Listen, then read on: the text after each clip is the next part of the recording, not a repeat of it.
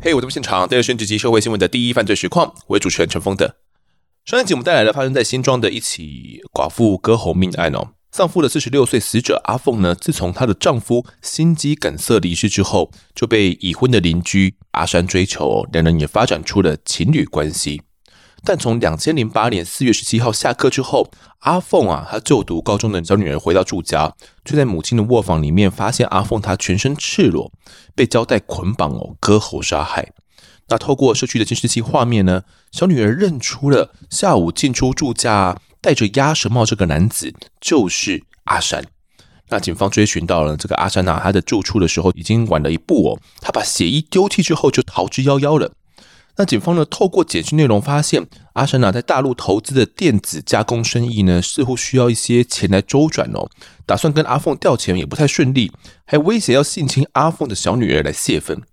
但这位嫌疑犯呢，阿山哦，行踪飘忽不定哦，难以掌握。经过警方呢以策略应用哦，传简讯给阿山，要他投案来面对。警方呢因此也锁定了阿山的大概位置哦。终于在案发的第五天的时候，在宜兰礁溪将他给缉捕到案。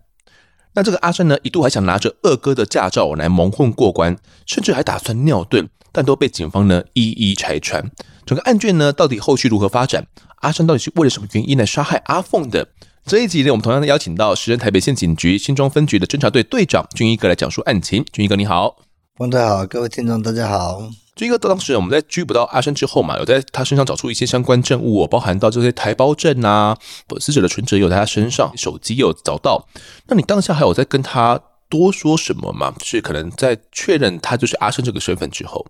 当时啊，这个阿山他看到自己跑不掉啊，最后就坦诚涉案。那同时，他也吐露啊，在逃亡期间呢、啊，真的是没办法睡觉。为什么？因为他对于死者对阿凤的手段下手真的相当的残忍，所以他也梦到说，当时啊，阿凤啊有在梦里面要跟他索命，所以他根本啊夜不能眠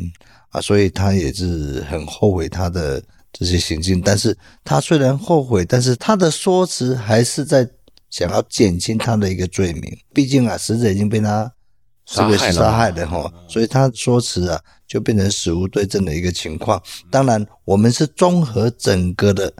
案情来做研判，很显然他是预谋犯案的模式。是了解，所以带回到对上侦讯的时候，他对于案情是怎么样去讲述的呢？到底他为什么要犯案？他有去讲出来吗？他的说辞是认为说他他因为在跟死者的争执的过程里面。把死者推了一把，死者就心脏病发作，哦，晕倒了。晕倒了之后，他以为死了之后才故布一阵的这个情况，事实上这些都是他脱罪的说辞的。我我们由现场的情况，比如说像验尸的结果，发现死者的左脸颊部有压痕，很显然当时可能是这个情况是他在阿三把他压住的一个情况之下，而且这个时候。他应该是死者还是在意识清醒的状态之下，所以这个痕迹才会那么明显。是哦，所以由这些现场验尸的这些迹证，很显然可以让他的一个说辞不攻自破。嗯，是。那他有谈到说，他到底为什么会去这么需要用钱吗？他在大陆那边的生意是怎么样的状况？这方面我们也也没办法去。查清楚说到底他在大陆经商的一个情况，但是由整个案件的情况来综合研判，他表示说他在大陆的经商并不是很成功，而且是有资金缺口的状态，所以才会那么急要跟死者要调度资金，所以这个情况衍生出来，事实上是跟牵涉到金钱。跟感情之间的一个冲突存在，所以才会演变成今天这个这场悲剧。是整个婚外情的部分，他的妻子是完全不知道的，是不是？这部分的话，我就不敢确认了。OK，那你们问他，他到底是怎么样跟阿凤认识的？他有去讲得很明白，然后有去讲说，诶，可能在阿凤丧夫之后，他就有一些想法，是不是？嗯，应该是这样说的哈。我想这一部分在第一集里面，我大概略微有提到了哈。就是说，因为当时死者的先生之前呢，有在金山海边买了一间托天处别墅了，小型别墅了哈。碰到假日的时候，全家就会到那个金山那边去度假看看海了哦。那在这样情况之下，这个时候这个阿三跟他老婆是住在他们家斜对面。后来呀、因为这个死者的先生往生之后啊，啊，他们就比较少到那个地方去了。当然，在休假过去那边度假的过程里面，一定邻居之间会相互。打打招呼啊，聊聊天啊，甚至烤烤肉啊，等等之类都有可能。那可能在这个嘘寒问暖的过程里面，就提到了，哎呀，我看到你给门那做兵啊。死者阿凤本身是金门人，金门金城镇的人士嘛，就谈到，哎，他年轻的时候也在金门雇撞球的，因为那时候十万大军啊，哦，所以军人很多。那时候金门都是靠军人养活的，那军人的消费。所以那时候阿凤年轻的时候，可能小孩大概高中国中毕业之后，家里环境可能也不是很好，所以就在金门雇那个撞球间呐，啊，撞球间就会卖冰、串冰啊，卖水果啊等等之类，是咋会要点呢？干嘛点呢？啊，所以这样一个情况之下，就聊到一些在金门的往事，进而之间大家有了共同的话题之后，那就会变得很熟稔啊。嗯。那这个凶手阿山，他是从很早的时候，可能在这个接触的过程当中，他就对嗯死者他是有产生的一些意思，是不是？嗯，这方面我们我们没有去深究，在这个部分呢，在阿凤的心生心肌梗塞往生之前，这部分我们当然是不太可能发生的一个情况，那纯粹是邻居邻居之间的一个嘘寒问暖呐。当然，这在阿凤的心生往生之后。他可能心灵上受了一些重创嘛，那重创之后，当然就心灵会比较空虚，当然就很容易被有心人士来介入的一个情况。是，即便他其实是已婚的状态哦。对，对，对。那案发当天到底是发生什么事呢？阿山他自己是说，反正他就是因为长期在大陆地区投资这种电子加工业嘛，那他其实这一次回来到台湾里面去了，他也没有跟他的妻子讲说他要回台哦，所以算是偷偷的回台湾的。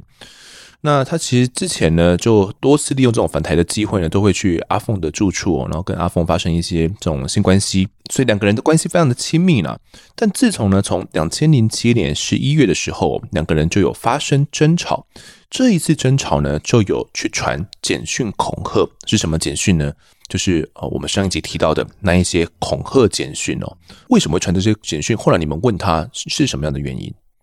我想这个部分呢、哦，因为时过境迁，老实讲，我会不会记得那么多了。但是我们从这个情况里面去研判，可以显示出来说，一定是阿凤他已经觉得说，第一个感情也不寄予厚望，你是一个有妇之夫，好，这第一个部分。第二个，你经济能力上，你一直对我的进所求无度，哦，你我的钱，我的积蓄也几乎都被你拿走了，拿走拿光了。所以，我们之间这层关系在维系下去已经没有意义存在了。所以他要跟对方做一个切割，阿三又不愿意切割，所以就他不愿意理他，连电话都不接，所以阿三才会突然的从这个大陆啊跑回来。哦，而且跑回来之后，他本来就已经有心理准备的哦。是，那你你你都不理我，那我就去准备交代，我要对你施暴，所以他就去准备交代嘛，去买了胶带嘛。哦，那就恐吓他，你不开门，不开门，我就你不跟我见面的话，我就要去绑你女儿啊。哦，所以这样的一个情况之下，让这个死者啊颇为无奈，因为他也担心说，所以死者为什么会跑到学校去跟那个小女儿？会面也也是怕他小女儿在那边发生什么 trouble，发生什么 trouble。传简讯恐吓过后呢，这个阿三是说啊，他后来又跟这个阿凤言归于好哦。可是呢，因为他说这个，因为阿凤多次要求阿山要离婚，那两个人已经有一些嫌隙产生了哦。因为可能阿凤都会觉得说，你还是毕竟还是有。妇之夫嘛，哦，如果你能够真的离开你的另外一半的话，跟我在一起，那可能就还好谈，哦，所以就要求他去离婚了。但是，呃，可能阿山也都只是表表面上答应敷衍而已，也没有实际的行动哦。那因为阿山呢，在大陆地区经商哦，需要大量的资金哦，那财务压力越来越大了，然后就跟阿凤之间的这样的矛盾也越来越大了。这是阿山他的说辞，后来就要求阿山把这个资基金哦给赎回来哦，以便他来调度做使用哦。一直到四月十六号下午的时候呢，阿生他就从大陆地区返台了哦，然后打算要跟阿峰拿这一笔钱嘛哦。那下午四点的时候就到了住处了哦。那原本呢这一天他是想要，他就已经买好交代喽。这天十六号的时候，四月十六号他就他就已经买好交代了，然后到了住处哦。但是阿峰就跟他讲说啊，不然明天再谈好了。所以于是到。隔天的时候，十七号就是案发当天下午一点多的时候，他就呃到了这个住处，然后就跟阿凤发生了性行为。之后呢，他就跟阿凤要去讨这一笔呃海外的基金哦。但是阿凤说这个钱都已经没有了嘛。那阿山因为呃被逼急了，然后就跟阿凤发生了激烈口角。后来哦，就把这个阿凤给杀害了。哦，怎么杀害呢？就是跟我们前一集所讲述的方法一样啊，就是说啊，就是反正就是先打他的这个左后背部啦，阿阿凤就这样倒下啦。后来又这样子把他给绑起来哦，绑起来之后呢，就去厨房拿一把水果刀嘛，然后返回到他们的这个房间里面哦，坐在阿凤的背部，那用左手拉起阿凤的头部哦，那右手持刀呢，造成他的颈部有一道。这个伤痕哦，那这个期间因为阿凤疼痛呢，惊醒，大声尖叫。那这个阿山见状，一不做二不休，就将阿凤给杀害了。那杀害之后，还把现场遗留的指纹啊、烟蒂、卫生纸都清理了，放进去这个购物袋之后，直到下午五点半才拿着这些东西呢离开了阿凤的住处。好，这是他的说辞哦，到底是不是？其实也还难以判定。所以根据这些说辞，他其实没有。他是说，他跟阿凤是发生合意的性行为，他并没有去性侵阿凤的，是这样子吗？嗯，这这部分我们这部分我们没有实证，为什么？因为这部分是阿凤被杀害之前的行为，所以这方面只是他单方面的说辞，这方面我们不敢确认。是，那俊哥，你刚刚提到，他在逃亡的期间还不断的看到阿凤，好像阿凤是找他是来索命，是不是？对，他在晚上睡觉的时候。他梦到阿凤来跟他说明，所以他根本就惊醒，因为他事实上这个哈，这个我们可以想象，因为他下手的手段太过于残忍，太过于残忍之后的情况啊，可能就是说看到那个血迹血浆，整个整个床垫都是那个血浆啊，嗯、那流出来血是血浆，血浆已经干掉了，看到的时候，对对对对，所以在这样一个情况之下的话，做梦会惊醒，我想这个也是可以。可以想象的，是，他就说他会梦到阿凤，阿凤来跟他索命啊，全身赤裸，而且就像他的那个现场一样，手脚反绑，然后头颅半掉，然后来找他索命。那他还说，这个在案发第四天晚上的时候，阿凤曾经在他的饭店房间里面，不是托梦哦，是直接出现在饭店里面哦。啊，他说他当时其实在床上按着简讯，那阿凤就突然出现，问我现在要怎么处理哦。她说她没有脸去见她的丈夫，没有想到阿山呢，竟然跟阿凤说，等到事情处理完之后呢，我就跟你一起下去找他了。其实听到这样的说辞，也觉得说，难道他不会害怕吗？如果真真的见到阿凤来找他这个索命，其实他是很惊恐，因为当时我抓到阿三的时候，他给我的反应跟他的说辞，他是非常害怕的。嗯，因为他说梦到。阿凤晚上在睡觉的时候来跟他索命，他惊醒，所以他非常的害怕啊，所以他也应该也可以预期说，他大概跑不掉了，准备被抓，所以他才会想说，哎，我也准备到下面去看你了。哦，但是是，我想这个应该是这样的一个情况。了解，所以他对于自己寻短的这一部分，你觉得那个时候去问他，啊，不可能，因为他是很，你还是觉得他是在说谎？哦，了解。可是这样的一个说法哦，到了开庭过程的时候，这个阿山又改了说辞。哦，到了一审期间，他说：“哎，其实不是像他之前说的那样啦。当天的实际状况是阿凤在他的面前轻生的啊，怎么会是轻生哦？到底怎么一回事？”这个阿山说，当天他跟阿凤发生争执之后呢，阿凤突然情绪就很激动哦，然后冲出去，然后就把这个水果刀以及一把剪刀拿进到房间里面，并把剪刀呢抵住自己的颈部哦。后来，这个剪刀呢就插入到阿凤她的喉咙了。那当时啊，这个阿生就说，他看阿凤的流血量也不多嘛，那所以就他也没有一些更多的处置哦，只是替阿凤压住伤口而已。后来才发现阿凤竟然没有了心跳呼吸。那他为了怕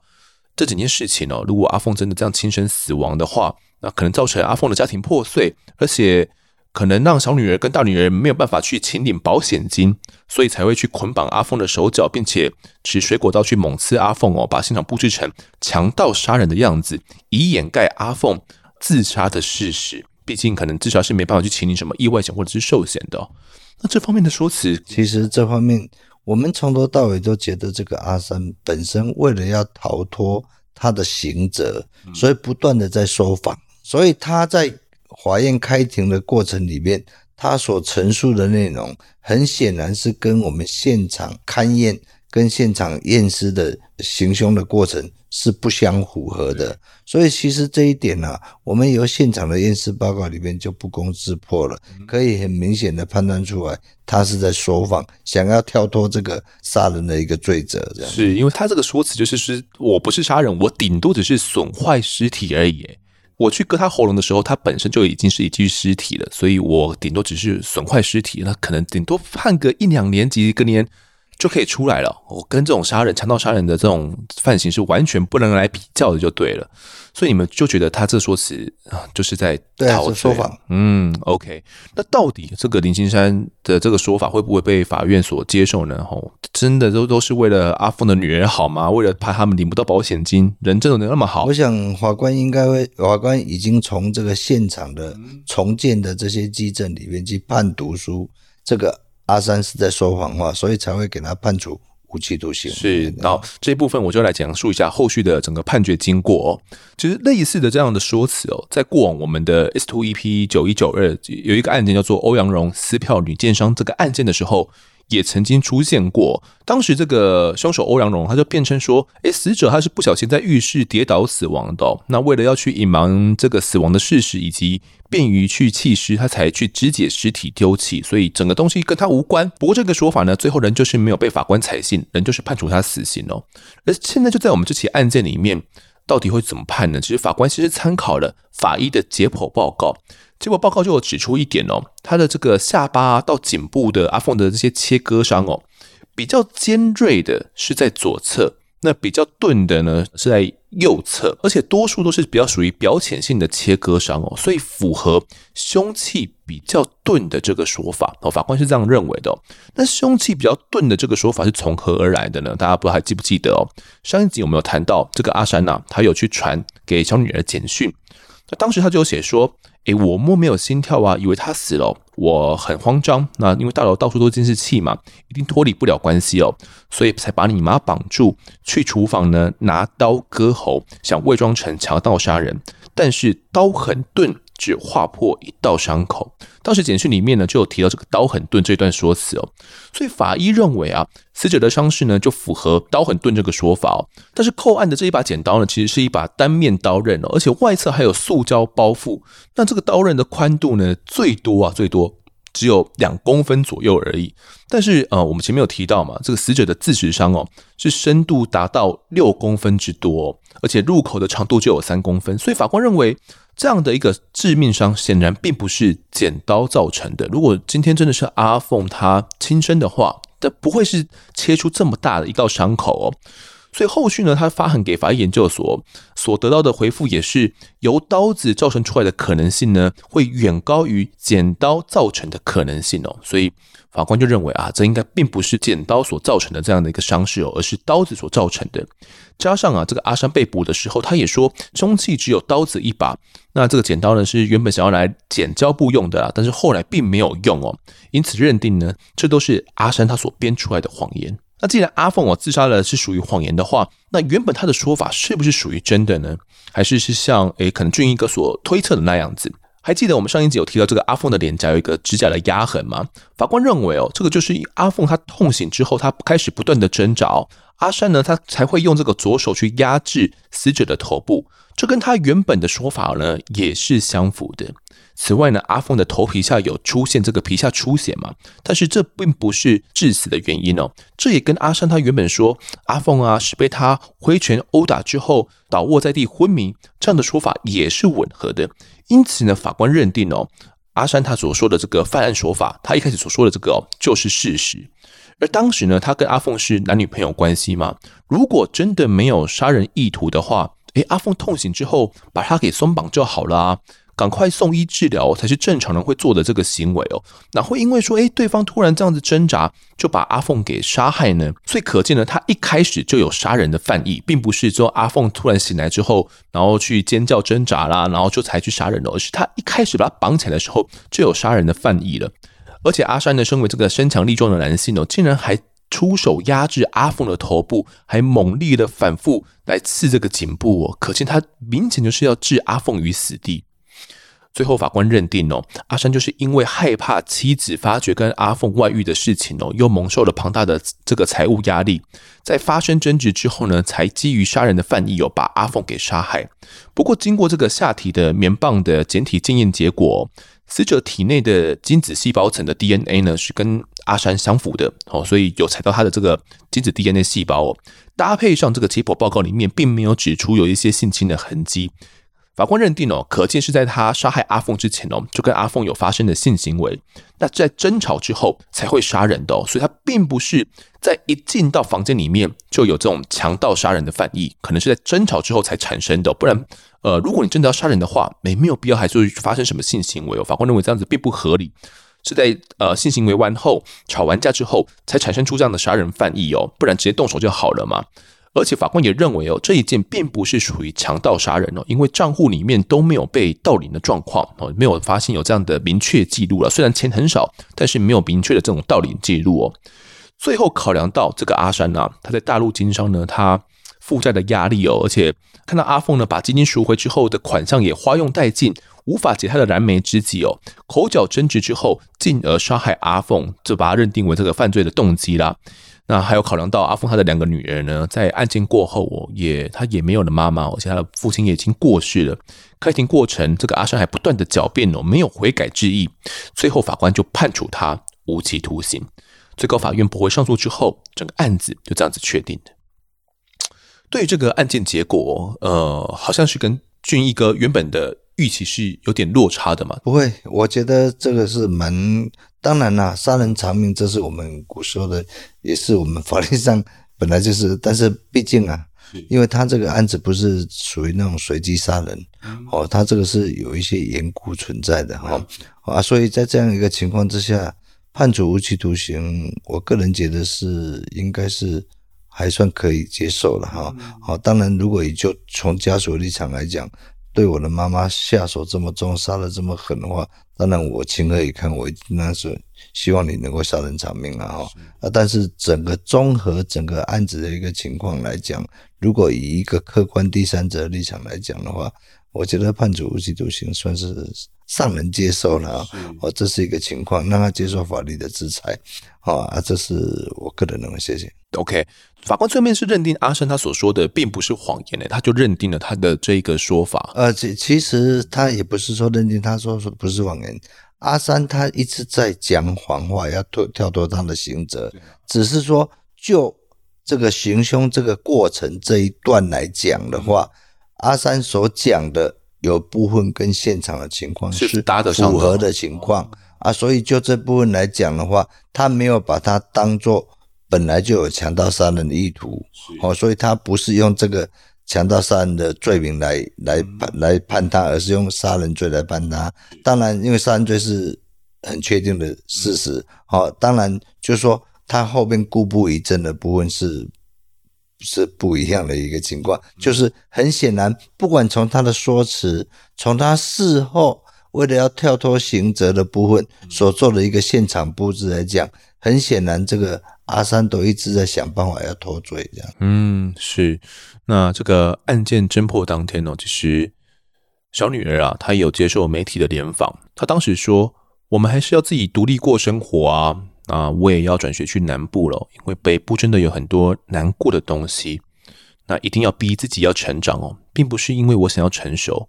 我也想要当一位正常的小孩。可是这么多事情，我妈妈又这样子了。哦，其实这番话听起来。”真的很鼻酸呐、破案的那当天哦，呃，你们发布完这个破案记者会之后的同一天，俊一哥，你们好像也有了一些具体的行动，想要去帮助的，对？对，因为其实哈、哦，因为从这个命案发生过之后，案子破了之后，那我们发现这个死者哈、啊，连那个存存折里面呢、啊，只剩下大概一万多块哦，连殡葬费都没有。所以当时啊，我们也很感谢这个善心的团体，就是。新庄佛教图书馆也出资了十二万哦，来帮这个死者啊来做一个殡葬事宜。那再加上当时的市长许市长徐炳坤市长，他也非常的帮忙哈。当时我们也联络新庄市公所哈，来协助对新庄市民意外死亡的一个补助部分哈，那也新庄也新庄市公所也做了这个部分的一些这个协助措施。那当然，因为死者没有钱嘛，那小孩子以后未来教育也是一个问题哈。所以当时我自己本身也捐了一点款项，那我也请我们媒体呀、啊，我也帮两个小朋友弄申申请了一个捐款募款的账户哈。那也很感谢我们社会善心人士哈，都源源不断的哈，都把这个款项寄到分局来。那同时还有我一个朋友，我一个板桥的一个朋友，他看到这新闻之后，他也很感动，他也捐了十万块哈。那另外还有我们的金门同乡会的，不管我们同乡会的总会，还有我们这个新庄的分会。也都他们的会长也都来捐款哈，那后来我们帮这两个小朋友募募集了大概一百多万啊，同时我也请一个理财专员哈，帮这个小朋友的妈妈哈，就是说他的一个保险理赔的部分来协助，也把这个保险理赔的这个理赔款呢，大概超过四百万左右，把它整个程序都完成，那同时之后把它相关的捐款。跟他的理赔款设定了一个信托账户，好让这两个小朋友啊能够很安心的来完成他们的学业啊，所以现在两个小朋友都都大学毕业了，而且都很独立，很独立，好的，非常的坚强，很独立，然后都事业上都做得还不错。嗯，是，那也因为这个案子哦，你跟这个大女儿跟小女儿好像也有了一些。像父女一般的关系，对对对啊，因为后面的整个他的小孩子家里也不敢住了嘛，哈，然后再加上就是说后面的这些教育的一些相关的问题，然后我都帮他解决这方面的一个问题之后，后来两个小孩子很感动，就把我当做他爸爸在这样在在在看待，所以就是。认我做干爸爸这样子哦、啊，所以因为他们主动提的嘛，他们主动提的，对对对。嗯，你还记得是一个怎样的一个机会？是在案发当年吗？还是什么样的？对，这这就是案发破案之后，破案之后的一个情况。那因为帮两个小孩子安排他未来的一切，包括教育的方面，后来说他们很感动之后，就写了这个。一个卡片给你哦，写了卡片，然后就认我做当干爸爸这样子，所以我们大概都还会，就是事后就都会定期的做互相的联系跟参与这样子。是你除了认他们两个当干女儿之外，你自己也有三个女儿，三个女儿，对对对，都长大了，现在是五五千 斤了嘛，对对，对对，嗯，好，那认了他们当干女儿之后。不定期也会会相聚，你你没有回去关心他，他们可能之后在课业啦，或者是在工作上的发展。这两个小孩子啊，非常的坚强啊，非常坚强。那大女儿本身大学毕业之后啊，她在从事美容方面的工作，那也是美容的老师啊，美容的老师有时候都会带团呐，她自己也成立一个美容工作室，那有时候会带团呐，带学员出国去参加做观摩哈。那二女儿后来就是高中毕业之后就到这个新加坡，哦，到新加坡去读读书，读大学，然后学的是宠物美容的部分。那在新加坡两年的时间，我拿到学位之后，回到台湾来就开了一个宠物美容店，哦，在我们新北地区。那做的也相当的成功，所以这两个小孩子非常的独立，非常的坚强，也非常的可取。这样，嗯，这个干女儿有时候出来，可能父亲节你们也是，你也会拨个时间，大家一起再吃个饭。他、啊、会跟跟你自己的女儿，你们也一起。会，嗯，嗯，所以他们你自己的女儿也会把他们当做妹妹这样子看待吗？对对对，那其实也不是妹妹，她。大女儿跟我大女儿同年，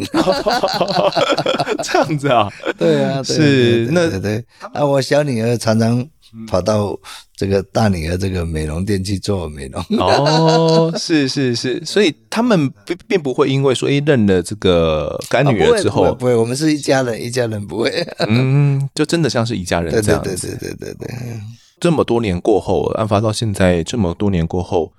呃，干女儿他们是有一步一步走出的当年的阴霾吗？对对对对，所以就是说，他们其实他们现在很独立的，而且呃，个人的事业做得相当的成功啊，所以也做得不错，所以这部分的，应该是已经走出去了。嗯，是我们最后回归到案情哦，关于这个割喉案的部分，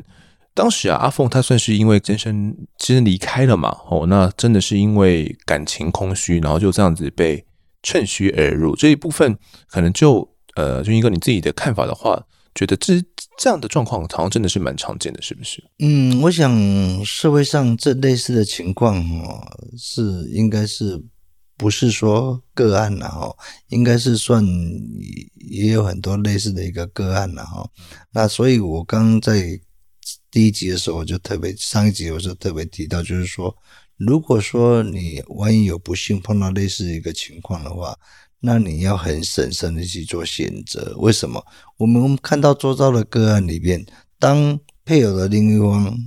不慎往生的时候，那存活的一方在这个心灵的空虚之余啊，很容易往往有第三者的一个介入的一个去借由关心关怀的方式来介入。当然，在介入的过程里面，或许可能也有很多很圆满的一个。这个结局的哈，当然，毕竟还是我们发现还是有很多哦，这个第三者介入的目的是有一所企图的哈，那所企图的，当然我们要去做一个了解，哦，避免的对，包括钱财的部分都有了哈。那我们要希望能够做很深入的了解，避免就是说有发生类似的这种悲剧，因为毕竟这个不是个案。我相信啊，在这个社会上，类似案件发生的，或许不是像这么。悲惨的一个情况，哦，可能有其他比较这个不是很磨合的一个情况之下，也发生了一些哈这些 trouble，所以我们希望就是说，当然这个社会我们整体上来看还是温暖的哈，但是在感情的处置方面，我们要比较审慎。嗯，尤其自己可能配偶不不管是分手了哈，又或者是真的是不幸丧生的，那这个时候突然有一个看起来好像是对的人出现了，哦，感觉是。要去填满自己的这个缺口，可能在那个当下，自己并不会去思考那么样的多。对对对，对，那觉得哎，既然有刚好的人出现了，对方又对我嘘寒问暖，然后又来关心我，哎，那就试试看吧。因为当一个人在心灵脆弱的时候，有一方关怀的力量来说，往往你在整个判断上你就会稍微减弱啊。所以在这方面情况之下的话。可能是因为 因为填补是心灵上的一个空虚呀、啊，朋友之间的一个往来等等之类的，所以在这方面的判断上，可能就要是比较审慎的态度来面对。嗯，没有错，以免轻者哦骗财骗色啦，哦，有些是为有这样的意图啦，对，那有些可能当然这个方面除了说比较年长了之外啊，在年轻的族群也是要去特别关注。年轻的族群虽然不会发生像类似年长者这么惨烈的这种。是。这种情境了，但是我们不排除，还因为毕竟呢，年轻的族群有时候在感情的控制上，哦，不是说控制的很好，对，所以很容易有衍生出所谓的恐怖情人呐、啊，或者是不断的骚扰，哦，迫使你不要去跟他做一个断绝的一个情况。我想这个方面啊，在目前社会上的案子例子案例啊，真的非常的多，所以不管是年轻的好朋友。或者是我们年长的中年男女来讲的话，在感情情感的处理方面，可能都要很审慎去面对，好避免衍生出啊比较不当的这些后遗症。那俊逸哥也是以自己的人生经验作为一个分享了，分享给我们各位的听众们，不管是年轻年长的，我相信都是非常受用。等真的有遇到类似状况的话，朋友有遇到的话，我可能也可以把我们自己。给给他听一下，可能他也会理解到一些可能原本自己没有意料到的事情啊，对，避免真的对方是有所意图的。那么这一集的我在案发现场呢，我们就谈到这边，也感谢俊一哥的分享，谢谢你啊，谢谢谢谢各位听众，谢谢主持人。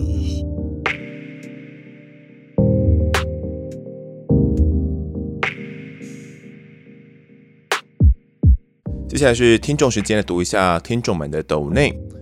第一位抖内的呢是这个倪妮婷，他说谢谢客观的讨论哦。从制度面讨论到台湾的现况，face 或不 face 不是只是意识形态，需要多方讨论配套的可能。感谢团队跟风德的努力，听到被害者家属，还有透过专家了解加害者的背景，也感谢呢小灯泡妈妈的慈悲哦。借这个机会祝福大家保持平安，一切顺利。好的，那感谢我们的老粉李妮婷哦，他提到这个 face 或不 face 不是只是意识形态，这点我是很认同，因为。呃，我相信听完这几集之后，大家会了解说，诶，Face 这件事情，呃，它或许会是某些人的理想，但是要做到这一点呢，可能要有相当多的一些规划才有办法达到哦。而如果是不废死依循着现状继续下去的话，那现在也没有在执行死刑，那其实跟废死是差不多的状况嘛。那如果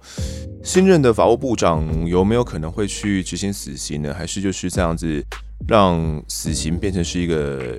有名无实的死刑？我觉得这点哦都是很值得拿来讨论的。下一位懂内的呢是这个，除了丰德也要请来宾喝杯咖啡。他说啊，谢谢丰德这么用心的做节目，取材深入细腻，又拥有很好的口条哦。跟着听了那么久，常常能感受到丰德内心的善良和温暖，在用字遣词上也相当的温柔谨慎，在微小的细节中都能感受到主持人的专业。我的朋友呢，也是某集出现的被害人家属，虽然那集听的还是很难过，但感谢丰德用了那些温柔谨慎的词汇来阐述案情，会继续支持我在案发现场。好，感谢这位来宾哦。虽然不确定他说的案子是哪一个案子，他说他的朋友是某个被害人家属嘛，那这到底是哪个案子，他也没有细讲哦。不过就我而言哦，因为我们所讲的都是台湾所发生的案子嘛，就是我们身处的这一块土地，所以跟大家是非常亲近的哦。这些被害人、被害人家属或者是加害人，他们可能也都还呃存活在这个世界上，他们可能也会有机会，不会像是这位听众一样哦，可能是这个。被害者家属的朋友也会听到这个案子，所以怎么在讲真实的案情，以及怎么样去避免触碰到他们的伤痛之间去取得一个平衡点，这点我真的觉得是非常非常困难的。我到现在也没有一个真正的解答。就有时候我觉得，哎，这个案子好像可以，呃，稍微收一点；有时候觉得，嗯，这个案子好像比较久，可以再多一点。说实在的，我真的觉得这是一个非常非常困难的事情呢，所以。最近呢、我会比较采取这种稍微谨慎一点的态度。我关于这些可能被害人的全名啊，或者是一些犯罪细节会去提啦。哦，那不过全名或者是一些再更详细的一些资讯，可能会选择就不讲了，就简单的带过，避免去触碰到这些家属他们的伤痛哦。那感谢这位听众呢，对我们以及案发现场的支持。接下来读一下 Apple Podcast 的留言。第一位留言的是这个宜兰新住民，他说：“嗨。”我是案发的小小潜水粉，大约在半年前啊，偶然发现 Podcast 被推上首页，一看到是真实犯罪哦，又是专门讲台湾的案件，就马上订阅追踪了。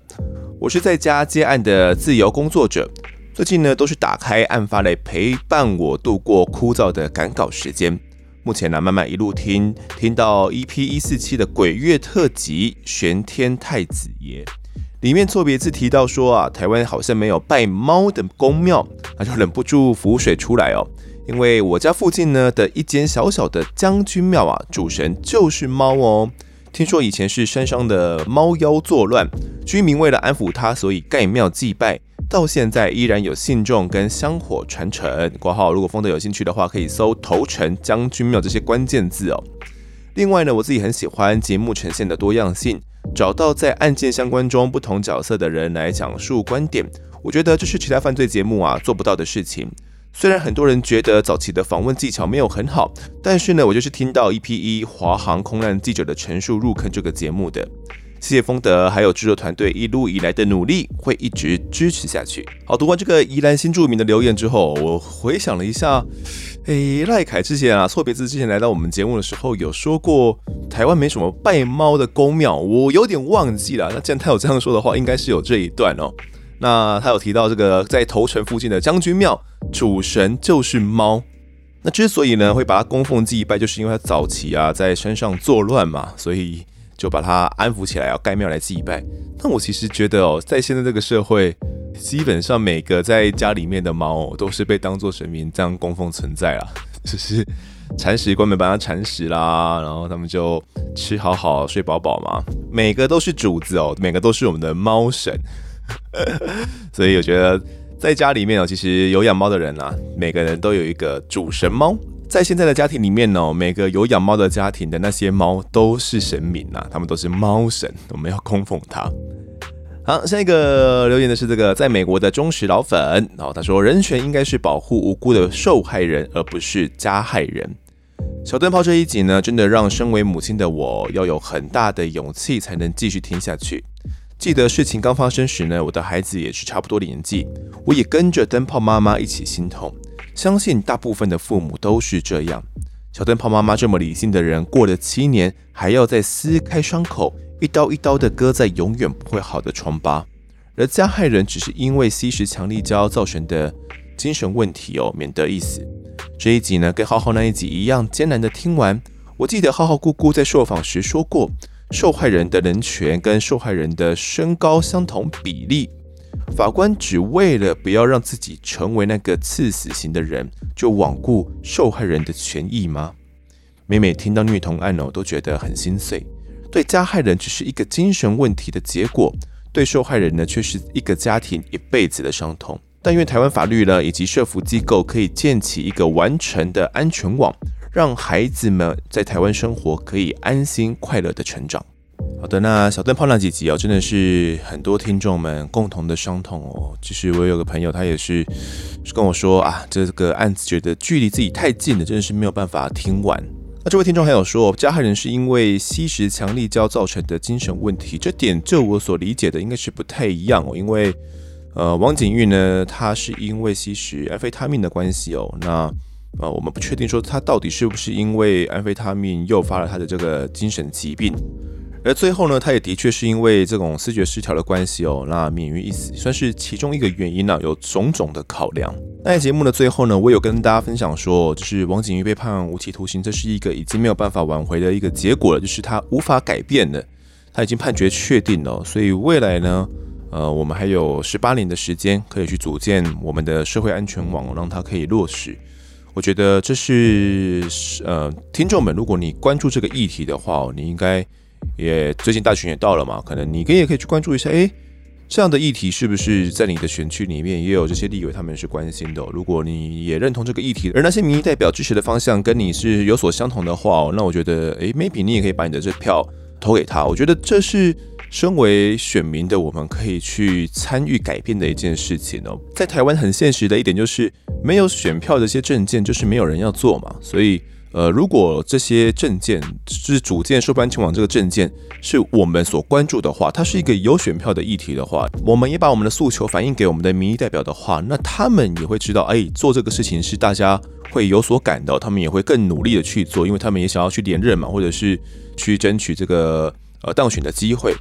所以哦，我觉得这是我们 身在台湾，虽然改变很慢，我觉得民主的一个缺点就是它真的改变非常的慢哦。你要一个法案通过，可能是需要很长很长的时间才有办法的。但至少呢，我们还有这样一个途径可以去选择，也分享给各位听众们。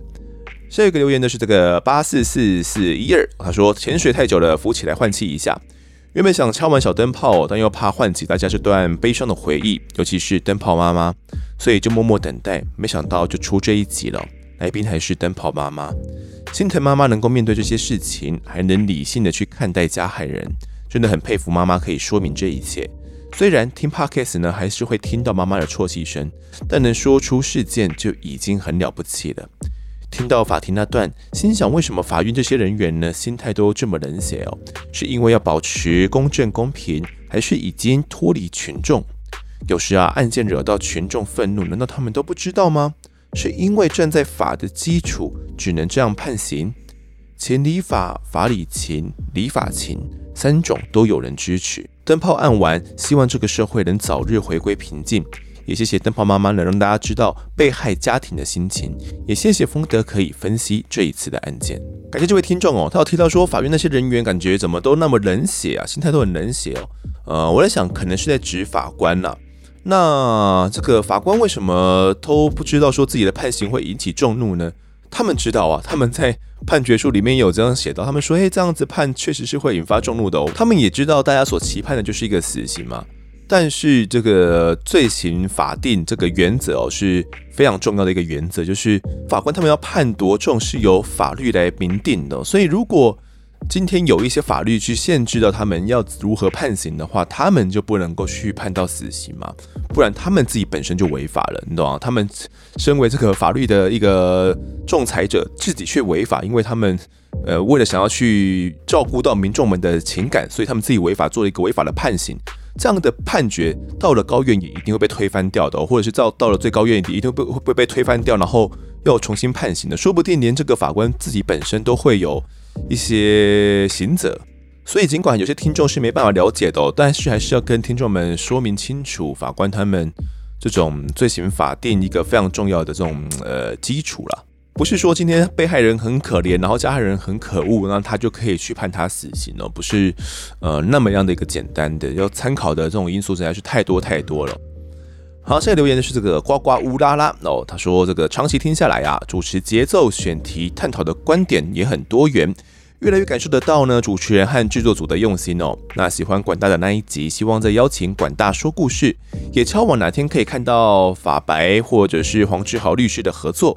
另外建议呢，分集播出可以更容易的看出专题的总集数，例如说挂号二分之一、三分之二之类的。有时候呢，会想要让听的时候情绪张力能够维持住，以为分两集，结果发现要多等半周，好纠结。QQ，好，谢谢这位呱呱乌拉拉。我们目前应该是说这种上中下的分级方式啊，如果是分成三级的话，我们会。用上中下来标明哦，所以或许用这种三分之一、三分之二的这种级数来说明，会是一个更好的方式，也说不定。我们在考量看看哦，怎么样方式会是最好的。那至于呢，他敲碗说，诶，跟黄志豪律师啊，以及跟这个法白的合作，诶，其实，嗯，我有想过说，诶，是不是有这样合作的机会哦？那未来再来规划看看，看怎么样的案子或者是怎么样的一些题目呢，可以来合作一起来讲述。好，那这期的最后一个留言是这个哈曲奥嘎塔，他说嘞，谢谢用心回复留言，那谢谢主持人呢花时间回复了我的留言哦，也提醒了我，每个人都有表达自己想法以及立场的权利。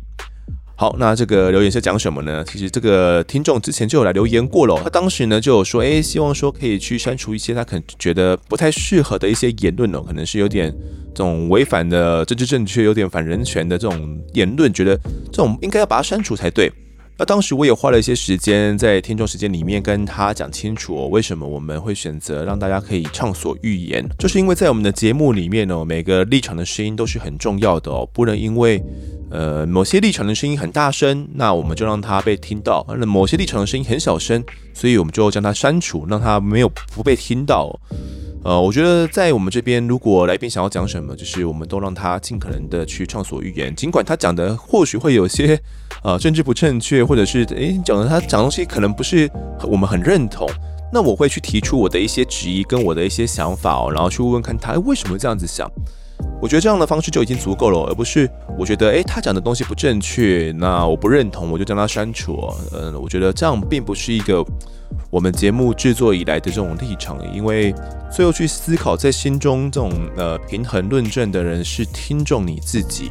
所以你听久，你就会发现我们这边没有所谓的标准答案哦，也不是一言堂，你自己要去找出你自己心中的答案。你可能会听到 A 观点、B 观点、C 观点，那你可能会比较赞同某一个观点哦，又或者是你原本赞同这个 A 观点的，但听到某一集之后，你觉得诶，这个 B 观点听起来也很有道理耶，你可能就会。有所松动哦，所以我觉得在这边就是你自己要去思考，要去训练自己的独立思辨能力啦，而不是想说，哎，我在这边要找到一个所谓的标准答案哦，在这边是没有办法的，我可能也没办法给你一个标准答案，因为如果真的有标准答案，那就好了。好的，那这节天龙时间呢，我们就读到这边。如果各位喜欢我们节目的话，欢迎到 Instagram、脸书以及 YouTube 来搜寻订阅。我在案发现场。掌握更多案件消息，也可以跟风的我聊聊，给我们建议。各收听平台上按下订阅，还有五星评分，就是对我们最好的支持。另外呢，案发侦查团队持续募集当中，只要透过 Mister Bus 来币第二赞助，就可以来加入我们。还有专属赖社群，可以跟风的老粉们一起来抬杠聊案件心得。如果各位在 Apple Podcast 上面留言的话，我会尽量在节目中给出回复。为求听众们推坑给上方的好朋友，一起来听听看我们聊案子。案发现场，我们下次再见。